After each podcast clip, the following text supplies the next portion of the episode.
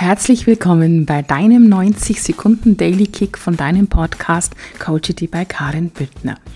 Heute, das Leben legt es dir so lange hin, bis du es aufgelöst hast. Immer wieder. Löse es halt gleich auf. Dann hast du es hinter dir. Das wäre doch eine gute Möglichkeit. Was meinst du? Was würdest du dir alles ersparen, wenn du es gleich auflösen könntest? Was hält dich denn davon ab? Und vor allen Dingen, ähm, erlaubst du dir selbst schon zu sagen, okay, es wurde mir nochmal hingelegt und es hat nochmal lauter an der Tür geklopft sozusagen, weil ich es im Vorfeld oder vorher nicht gehört habe. Was hat es mir zu sagen? Was ist das, was ich auflösen darf?